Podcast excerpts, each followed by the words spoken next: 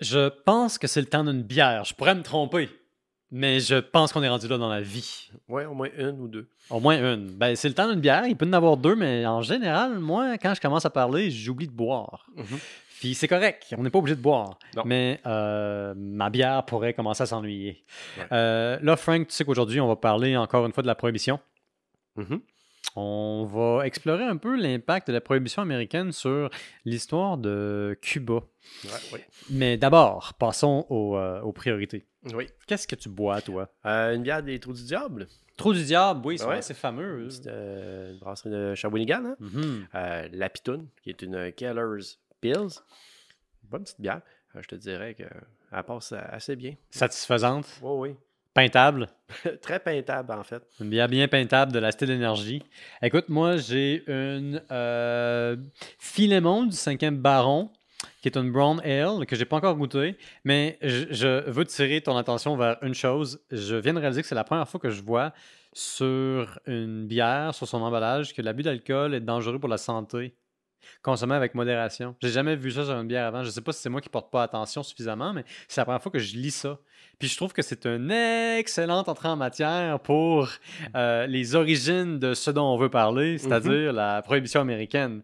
Parce qu'il y a des millions de personnes qui se mettent ensemble pour faire du lobbyisme, pour interdire la production, la vente et le transport d'alcool aux États-Unis. Et Oui. ça, c'est l'enjeu de notre discussion d'aujourd'hui. Oui. Alors, ben d'abord, je vais goûter à cette bière-là. Mhm. Hmm. Ensuite, je vais approuver. Et ensuite, je vais te poser la question Oui. peux-tu nous expliquer un peu dans les grandes lignes comment est-ce que la prohibition américaine va euh, jouer sur l'histoire de Cuba? Si tu es capable de nous résumer un peu qu'est-ce qui se passe. Euh, tout d'abord, euh, quand la prohibition va apparaître au début des années 20 aux Mhm. États-Unis, euh, justement, euh, le Volstead Act, ok, qui va être voté puis promulgué. Là, les États-Unis sont à sec. Il n'y a plus le droit d'importer, distribuer, faire de l'alcool, vendre de l'alcool, ainsi de suite, sur le territoire des États-Unis. Mhm. Ben, alors, il y a une débouchée qui va s'offrir au marché noir, dont le crime organisé, euh, qui vont prendre de l'ampleur dans la mafia américaine Ouais. pour justement trouver des débits de boissons, mais aussi trouver des manières de contourner légalement euh, la, la loi afin de subvenir aux besoins d'alcool d'une part de la population. Mhm. Euh, on- Puis justement, ce qui tombe bien, c'est que pas loin de la Floride, un territoire des Caraïbes, qui est Cuba, euh, ça va être un endroit idéal pour justement commencer à implanter un réseau d'hôtels de, luxe, de Mhm. casinos, euh, de bordels et d'endroits pour faire de la distillation parce que Cuba, c'est regorge de canne à sucre, peut produire du rhum Mais à oui. Cuba. Fait que pouvoir exporter ça vers les États-Unis et aussi de faire venir des, des Américains vers Cuba, ça a été idéal. Mais il va y avoir Ouais. des conditions aussi politiques qui vont être parfaites, justement, pour euh, aider la mafia américaine de prendre pied sur le territoire de Cuba, euh, dans le régime de Batista, euh, justement. Qui était, euh, disons, euh, l'homme fort au pouvoir avant la prise de pouvoir par Fidel Castro. Justement, ben, c'est une des raisons pourquoi on- on, que Fidel Castro va arriver, c'est que Batista, dans ses régimes, Mhm. Euh, c'est un simple sergent qui a fait un coup d'État avec d'autres militaires, renversé un gouvernement démocratiquement élu, euh, puis instauré son régime. Mhm. D'habitude, les États-Unis n'ont pas trop de problèmes. On, va- on- on peut le voir dans l'histoire des, dans la- des pays d'Amérique latine. Si le régime il a tendance à pas être communiste, hein, on s'entend, ou Mhm. moindrement socialiste, tu es sûr et certain que lui peut mettre sa dictature? On est en plein milieu de la guerre froide, on a peur pas. qu'un régime. Ah non, c'est avant ça? Même avant. Parce que là, on est dans les années 30, Mhm. à peu près. Euh, puis la mafia est déjà installée. Fait que non, il n'y a pas de- de- d'esprit de, guerre froide nullement. Mhm. Euh, mais beaucoup de politiciens américains, beaucoup de vedettes, beaucoup de personnes aiment aller justement à Cuba pour profiter de les casinos, profiter de ce genre de, de Ouais. club med avant son temps, Mhm. euh, idéalement. Euh, puis c'est la mafia qui a une grande partie du contrôle de ce, trafic-là, ce revenu-là. Batista pige là-dedans, en plus, pour euh, justement se remplir les poches. Oui, puis il faut mentionner aussi le contexte géographique qui fait de Cuba un lieu de visitation et un lieu d'importation absolument unique. Euh, D'abord, c'est une île, Mhm. donc on peut y rentrer de plusieurs, diffé- de plusieurs directions différentes. Oui. Ensuite, euh, Cuba est très, très, très près des côtes de la Floride. Tu peux t'y rendre par bateau en quelques heures À peine, oui. et par avion. Euh, en dans deux heures, je pense, tu peux quitter Miami, puis dans la même journée, tu peux être assis sur un balcon d'un bel hôtel particulier de euh, voilà de de la Havane et finalement euh, dans la même journée, bref, tu peux quitter, arriver puis te prélasser sur les plages et en profiter. Et ça, c'est quelque chose qui est reconnu bien avant la prohibition. Il y a déjà des, des, euh, des dizaines de milliers d'Américains qui, à chaque année, partent s'installer à la Havane. Mhm. Pas juste visiter, mais bel et bien s'installer. Ah oui. En 1920, on a au moins 30 000 personnes qui quittent les États-Unis pour aller s'installer à la Havane. Ces gens-là Mhm. vont investir, vont créer leur propre communauté d'expatriés, vont euh, lancer des business. Ça, évidemment, ça fait pas l'affaire de tout le monde. Non, vraiment pas. Mhm. Euh, puis il y a une source de revenus là-dedans qui échappe au fisc américain parce qu'il y a une forme d'évasion fiscale va se Tout faire. fait. Euh, puis ce qui est un peu euh, spécial, c'est qu'il y a beaucoup de, de politiciens américains qui en profitent aussi. Fait eux-mêmes qui vont, ça, ils devraient lutter contre ces, cette évasion-là. Ils le feront pas parce qu'ils en profitent d'assaut tous à Cuba. Puis Mhm. Batista là-dedans, même tu donnes donnes un exemple comment c'était l'homme fort du pays, même quand il va perdre les élections démocratiquement, euh, il va rester quand même en arrière des rouages du pouvoir euh, pour garder le contrôle euh, en arrière. Il va avoir aussi de l'aide de la mafia américaine. Mhm. Euh, je- J'y reviendrai un peu sur son, le rôle de la mafia avec lui, mais quand même, parce qu'il va quand même refaire des élections, mais avec de la corruption, parce qu'il y a beaucoup d'argent, il va réussir à reprendre le pouvoir. Mhm. Et grosso modo, euh, ce qui va être euh, problématique, c'est que lui, il va se servir de cet argent-là qui vient des États-Unis surtout, puis du crime organisé. Euh, il va se le mettre dans ses poches, puis une clique autour de lui, mais l'ensemble de la population cubaine va être encore très exploitée, puis euh, ils vont, euh, on s'entend, commencer à vouloir se révolter graduellement. Mais pendant l'âge d'or de la prohibition américaine, puis la montée de la puissance du crime organisé américain, le régime de Mhm. Batista était gros dur, on pourrait dire, puis assuré de perdurer pendant des années, on s'entend. Donc, on parle de 1920 à 1933, qui est la durée de la prohibition américaine. Ouais, les années 30, c'est ça. Ça va être pas mal la période d'âge d'or aussi de Batista. Il y avait déjà une présence, il y avait déjà une présence américaine, il y avait déjà euh, un certain niveau de commerce, il y avait déjà euh, une espèce de rôle de transbordement pour des marchandises, disons, européennes. Et tout ça va prendre beaucoup d'ampleur Mhm. avec la prohibition américaine. Euh, une chose qui est absolument fascinante, c'est à quel point la prohibition change le rapport avec Cuba et finalement change Cuba. Il y a deux choses en particulier. Mhm. Euh, parce que c'est maintenant impossible d'exporter aux États-Unis à cause des lois sur la sécheresse, Ouais. eh bien, les producteurs d'alcool européens ne sont pas fous. Ils vont, à la place d'envoyer leur stock aux États-Unis, l'envoyer à Cuba, qui est maintenant le lieu de transbordement. Mhm. Et puis là, arrivera ce qu'il arrivera bien. Donc, les producteurs d'alcool européens envoient leur stock à Cuba et là, les tierces parties commencent à se charger eux-mêmes d'amener cet alcool-là aux États-Unis. Et dans l'autre direction, aux États-Unis, il y a euh, toute une classe, en fait, plusieurs classes de travailleurs dans le monde des alcools et de- du divertissement qui se retrouvent sans emploi à cause de l'illégalité même des bars et de leur activité, ou plutôt de leur matière première. Alors, ces gens-là, en particulier des barman, s'en vont à Cuba. Il, y a des, il y a des producteurs américains d'ailleurs qui vont aller acheter à Cuba, qui vont Mhm. se déplacer, qui vont déplacer leurs opérations à Cuba. Euh, Il y a des musiciens, ils vont vers les, beaucoup de, de shows aussi à Cuba. Mhm. Euh, puis même, des, euh, on peut dire Ernest Hemingway, un des plus grands écrivains américains, Ouais, va ouais. finir sa vie à Cuba. hein. Euh, parce que justement, il aimait mieux vivre là-bas, puis il y avait comme un genre d'idéal. Fait que je veux pas. Mhm. Il y avait une forme.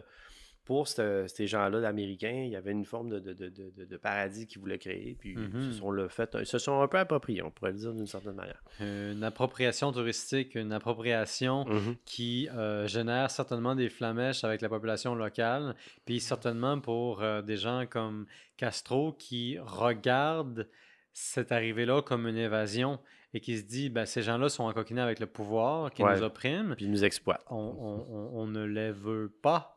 Mhm. Et puis, ben, je, je pense qu'on s'entend que c'est quelque chose qui se comprend. Mais c'est ça, c'est c'est c'est une c'est vague après vague d'invasion d'étrangers qui arrivent à Cuba avec leur argent, avec Ouais. leurs accoquinages, avec leurs accès privilégiés.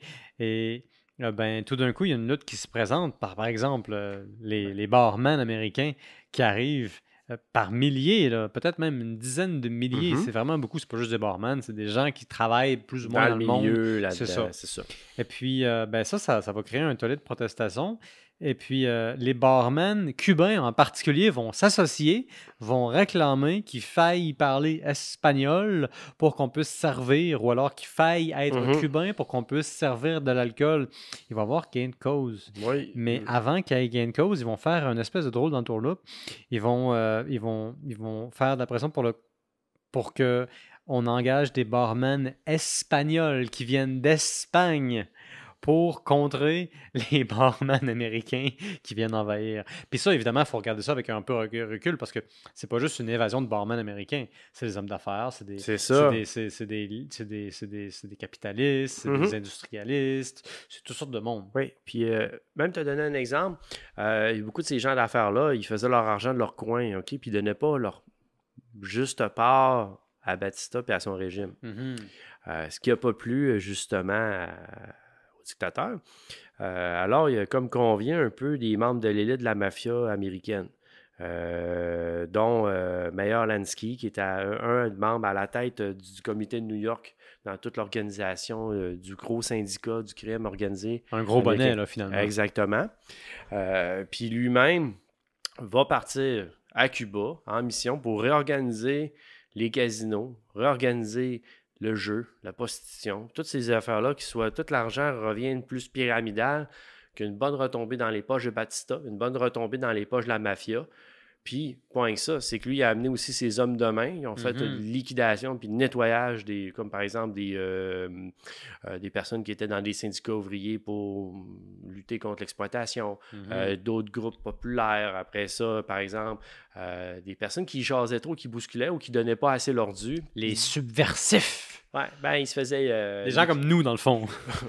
Ouais, peut-être. Discrètement. Mais il se faisait euh, généralement assez tasser rapidement, liquider. Euh, puis euh, après ça, ça a donné une forme de mainmise de Batista encore plus euh, politiquement sur l'économie. Euh, puis c'est là que ça a commencé à jaser surtout contre lui. Parce que là, on se demande si c'est lui qui est le pantin ou c'est la mafia qui.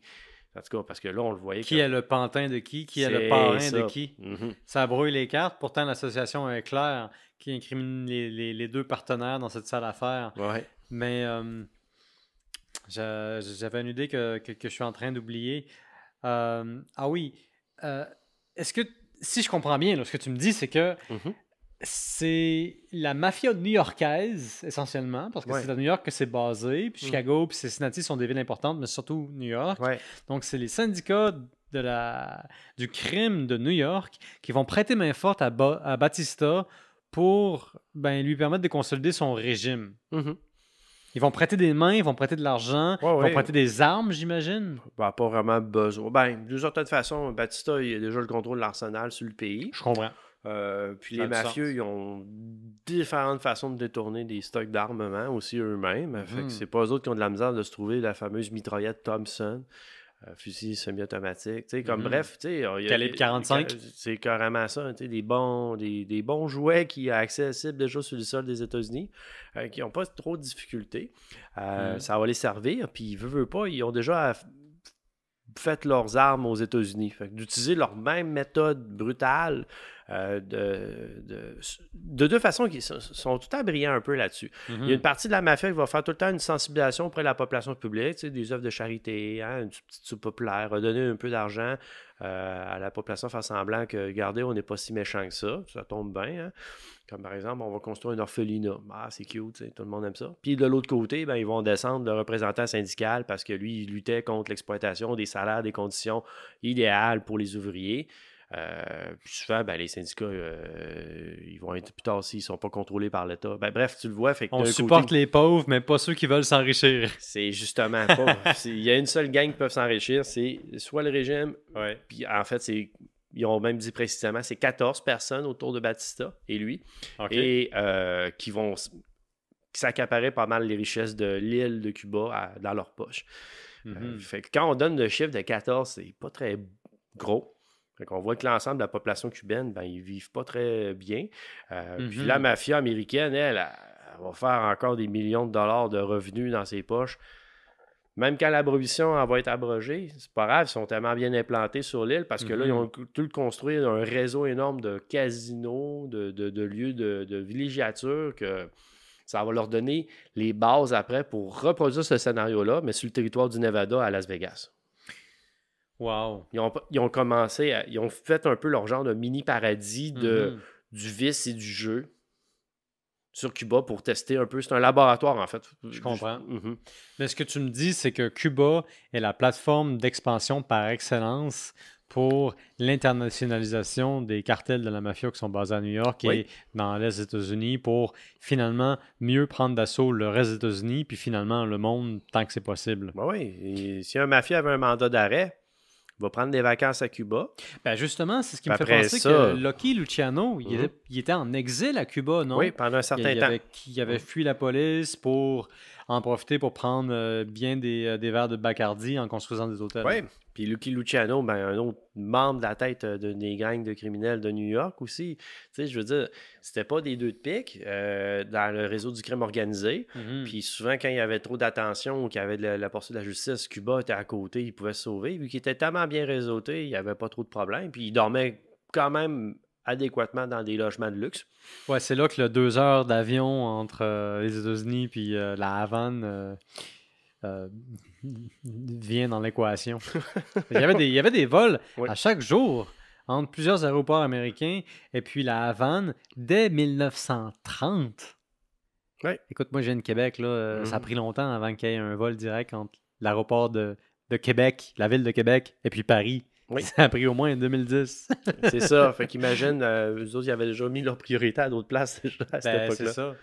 Mais il y a une chose que je trouve absolument fascinante, Mhm. c'est que Cuba a- est aussi une plaque tournante pour les finances des grandes familles mafieuses. Mhm. L'argent qui entre dans les poches euh, du syndic du crime va se faire recycler à travers des casinos, à travers des boîtes de Oui. nuit, à travers des restaurants, à travers des bars à Cuba. Et durant la prohibition, le nombre de bars à Cuba en particulier augmente. Il y a 7000 bars qui sont construits en une décennie à travers Cuba. Une bonne partie, évidemment, à la Havane.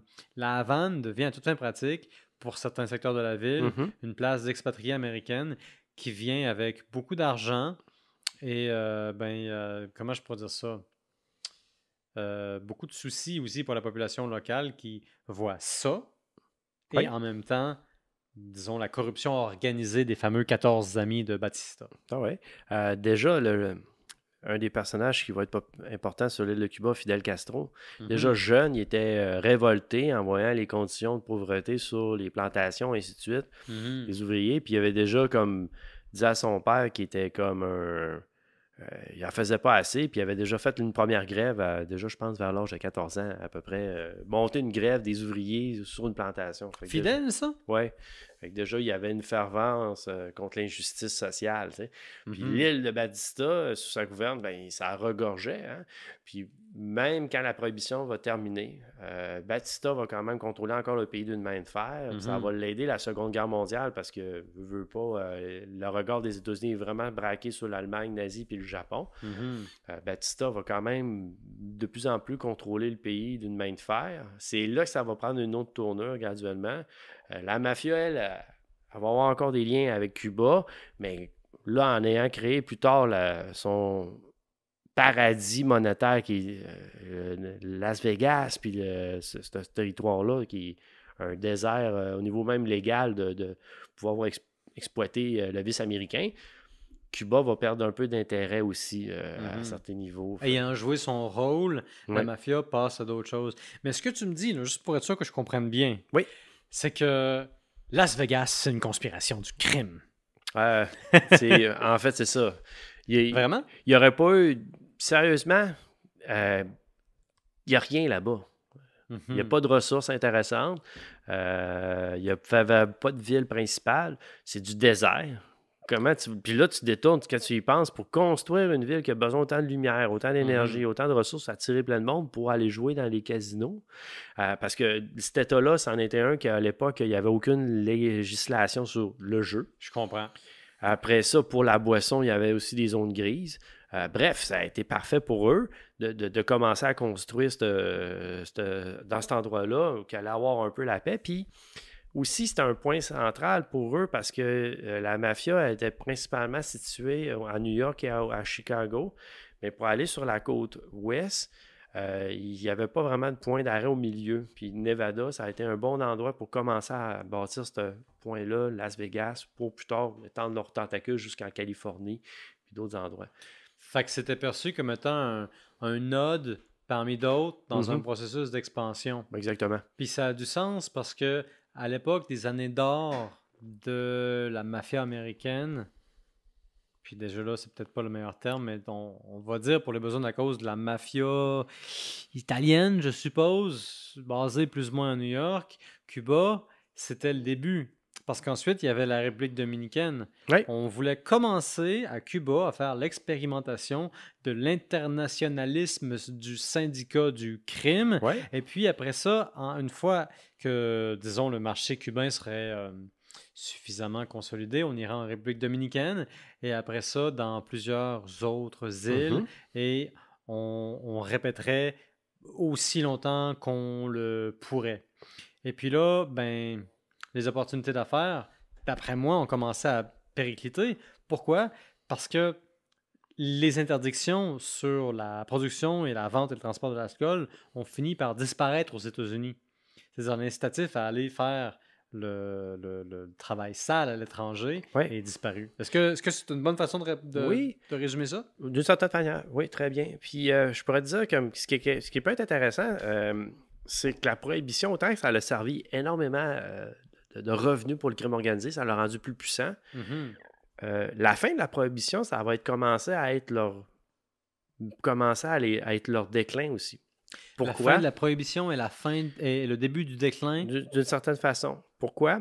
Euh, parce que quand le gouvernement, l'État américain va ramasser à reprendre du revenu du poil de la bête, un peu, je dirais, à faire des organisations plus euh, mieux, euh, mieux organisées comme le FBI, Mhm. aussi, le crime organisé, pour refaire du revenu, encore plus juteux, je pourrais dire, excusez l'expression, ils vont se tourner vers la drogue dure, la cocaïne ou d'autres produits de même. Puis là, ça va être bien plus facile pour eux de s'attaquer à ces euh, groupes-là parce que justement, c'est beaucoup plus illicite, plus facile de les mettre en prison. Alors que l'alcool, même si tu mets la prohibition, il y a tellement de gens qui en consommaient illégalement qu'il a fallu mettre la moitié du pays en prison. Hmm. Donc, ceux qui en profitent, ainsi de suite. Alors que les drogues dures, c'était plus facile pour eux.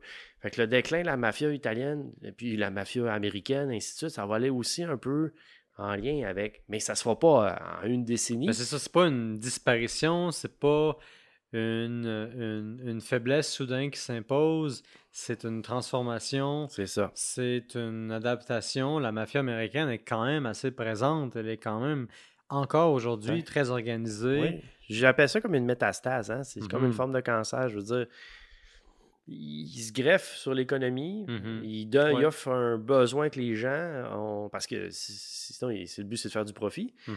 Euh, puis souvent, ben, dans l'histoire, à cause comme par exemple, on a parlé de Batista, ben, c'est un régime qui était facilement pour eux accessible, qui, euh, qui était facilement corrompu, pouvaient faire leur, leur grossir comme ils voulaient, tout à l'abri de, de- des agents fédéraux américains ou ainsi de suite. Fait que, tu sais, quand Mm. tu le vois, ces organisations-là, ils vont toujours péricliter autour des sources du pouvoir ou du revenu dès qu'ils peuvent en faire. Puis dès qu'ils ont fait de la répression, c'est pas grave, comme on vient d'en parler, ils vont aller se sauver dans un autre endroit, ils vont entendre un peu, ils vont en venir. Mais le reste que pour autant, lutter efficacement contre les- le crime organisé, euh, je pense à. C'est là que tu le vois, c'est pas avec le- un pays qu'il faut que ça fasse la lutte, c'est une concertation internationale.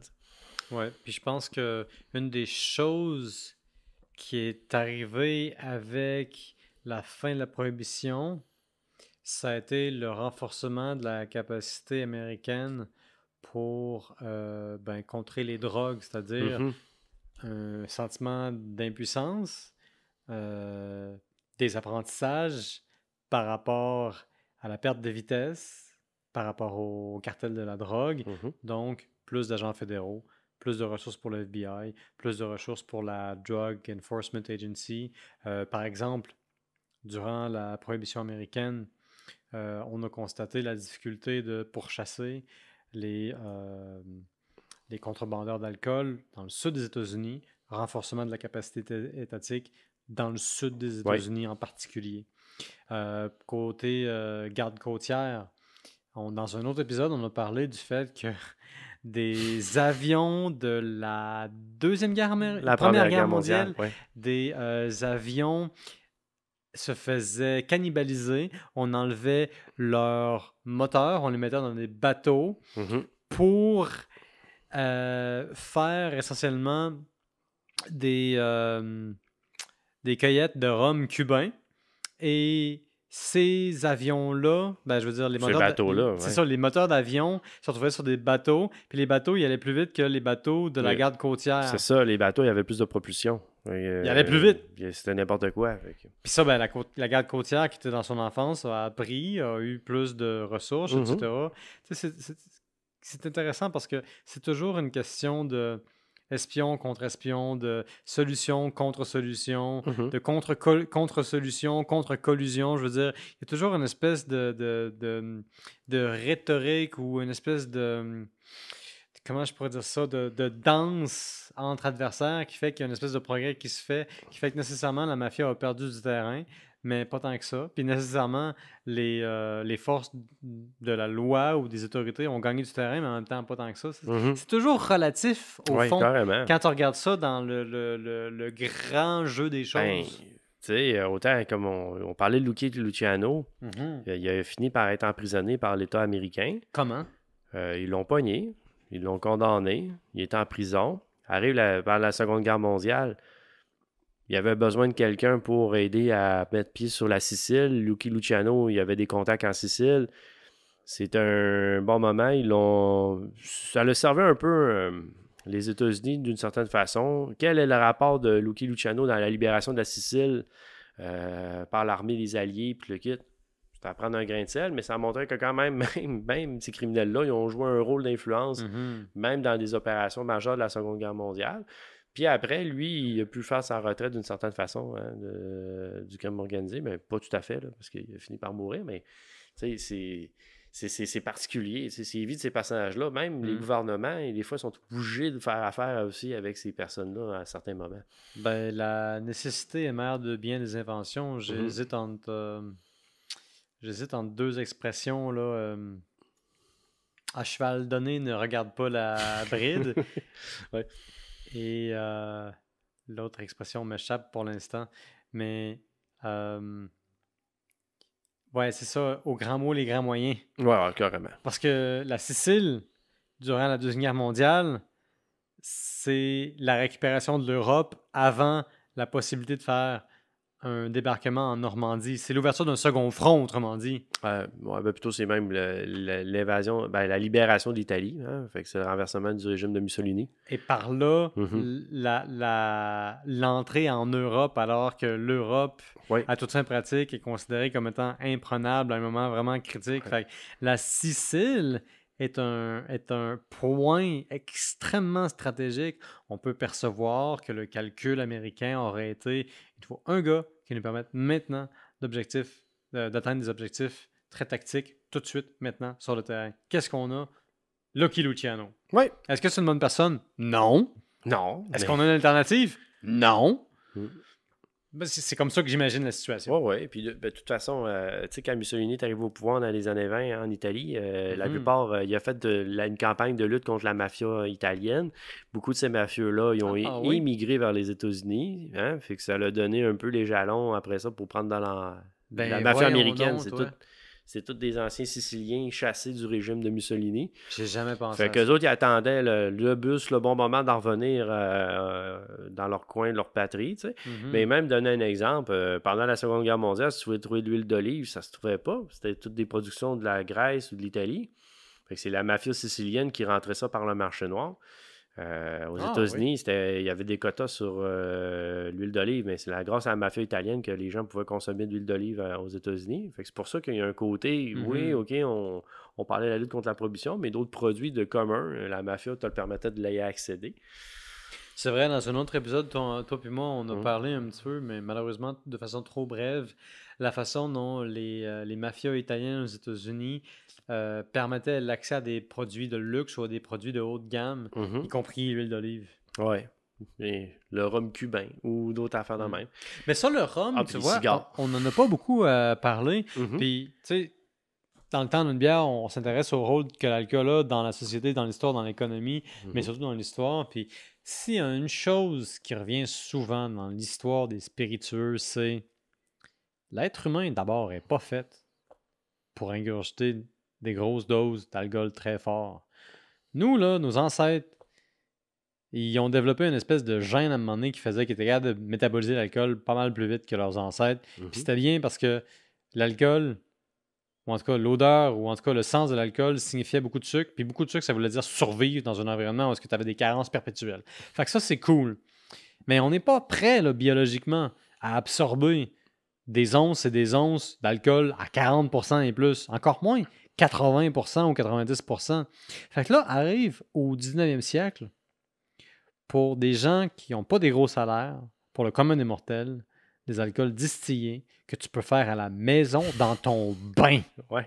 avec très peu d'argent et ou de formation. Mhm. Ça, là, c'est sans précédent dans l'histoire. Nous ne sommes pas frais. On n'est pas fait pour ça. C'est pas pour rien qu'on découvre tout d'un coup l'alcoolisme au 19e siècle. C'est Mhm. qu'on réalise que, tabarouette, c'est pas normal qu'une personne ingurgite quatre verres de suite.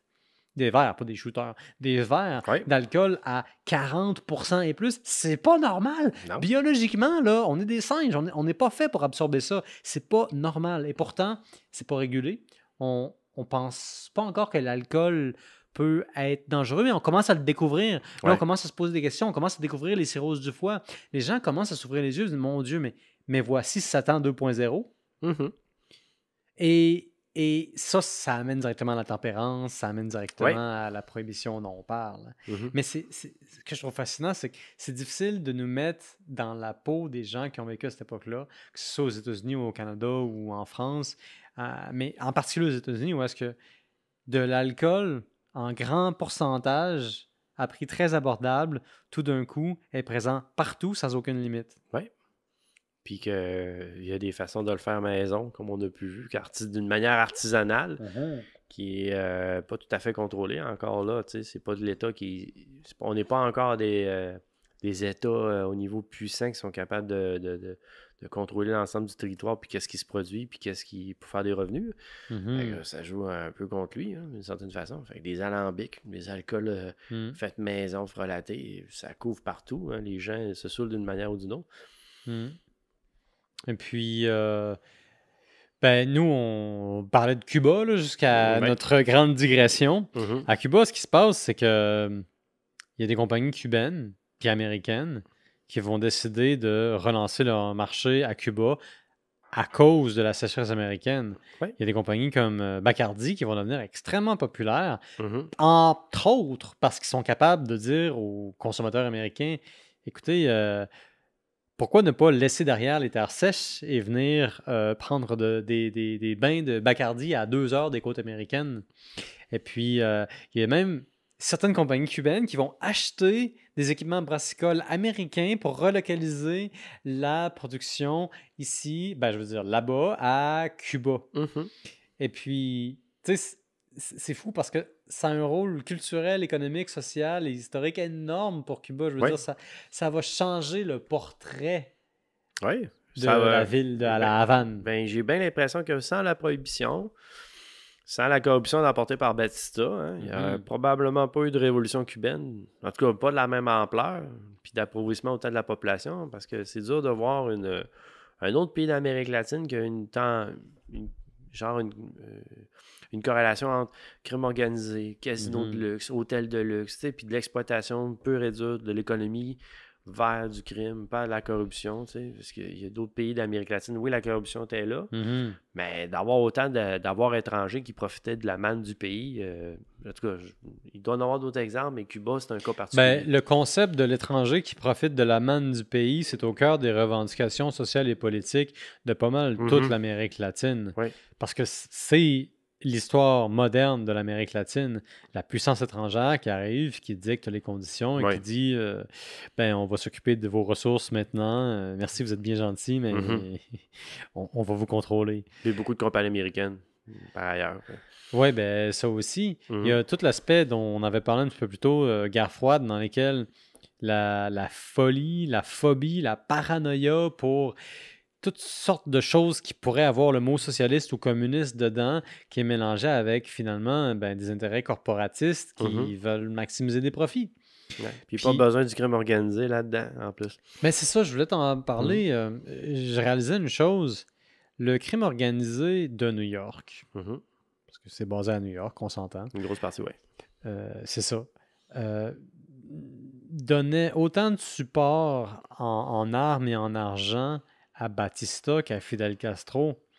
Et ça, je trouve ça intéressant, c'est parce que le, le calcul essentiellement pragmatique du crime organisé américain, c'était que peu importe qui soit au pouvoir, ces gens-là, il, il allait toujours être intéressés à avoir le support de la mafia. Et pourtant, Castro, il arrive au pouvoir et il met beaucoup de gens dehors. Ouais, ouais. Puis. C'est euh, sa plateforme d'ailleurs. mhm. Donner Cuba aux Cubains. Ouais. Ben, je veux dire, c'est pas la seule. C'est pas le seul argument de, de Non, son non. argumentaire, mais c'est quand même au centre. Puis il va pas déroger. Puis après ça, ça va être. la- Le monde, ils vont prendre leur. euh, euh, leur jambe à leur cou, puis ils vont se sauver vers les États-Unis après. hein. Tu voulais dire, vont partir la entre les deux ils vont jambes. partir à la entre les deux jambes, mais c'est ça. je- je- je- Ils ouais. vont juste quitter les euh, Cuba après. Fait que tout ce qui est de. Mm. Ce monde-là, des casinos, plus kit, euh, ils vont rembarquer avec leur cash puis partir Mm. euh, vers les États-Unis. hein. Fait que ça va changer. Fait que c'est intéressant de voir que tout ce qu'ils ont essayé de construire va finir par partir aussi vite. Ça va s'effondrer comme un château de cartes finalement. Mm. Ouais. Ben, tout ça prouve le haut niveau d'improvisation puis d'opportunisme de, de, de la mafia à Cuba. Des et- visions de grandeur euh, qui ne sont empêchées par aucune capacité légale réelle. Mhm. qui prouve l'oppression du régime de Batista, qui est intéressé à favoriser ses 14 chums slash amis, Mhm. sans égard pour la population locale, légale. Mhm. euh, je sais pas ce que je voulais dire, mais j'ai fini par dire légal, mais c'est vraiment pas le bon mot. Et tout ça qui, évidemment, euh, nourrit le discours très légitime de Fidel Castro, qui est Finalement, est-ce que est-ce que c'est très différent de ce que René Lévesque disait, genre euh, le Québec aux Québécois? Je pense que c'était Jean Lesage. En tout cas, bref, je bifurque, je commence à mélanger trop de choses ensemble, ce qui est probablement, euh, je vois que tu attestes. C'est ça, oui. Je pense que c'est le temps de, de clore Mhm. en reconnaissant une chose, le monde est complexe. L'impact de la prohibition américaine à Cuba nous montre à quel point le culturel, le social, l'économique et l'historique sont intimement liés, Mhm. toujours et encore plus. Fait que Frank, je te remercie d'avoir été avec nous aujourd'hui pour le temps d'une bière. Ouais, merci Pierre. Et euh, je tiens à dire, si je ne l'ai pas déjà dit, que la bière d'aujourd'hui nous a été fournie par le dépanneur Rapido. On leur dit merci. Allez les voir, ils sont bien sympathiques. Et moi, je vous dis, si vous nous aimez, si vous aimez notre discours, si vous voulez en savoir plus, n'hésitez pas à vous abonner, devenez nos amis, écrivez-nous, posez-nous des questions, interagissez avec nous. Vous allez voir, on ne mord pas. Et sur ce, je vous dis cheers et à la prochaine.